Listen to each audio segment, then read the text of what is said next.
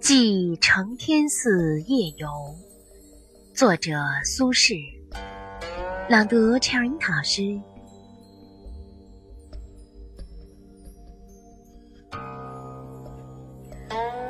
元丰六年十月十二日夜，解衣欲睡，月色入户，欣然起行。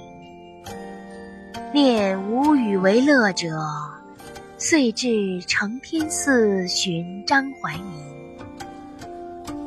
怀民亦未寝，相与步于中庭。庭下如积水空明。水中藻荇交横，盖竹柏盈野。何夜无月？何处无竹柏？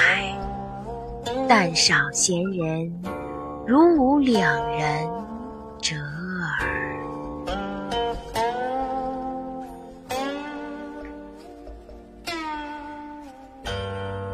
我们的微信公众号是“樱桃乐活英语”，等你来挑战哟。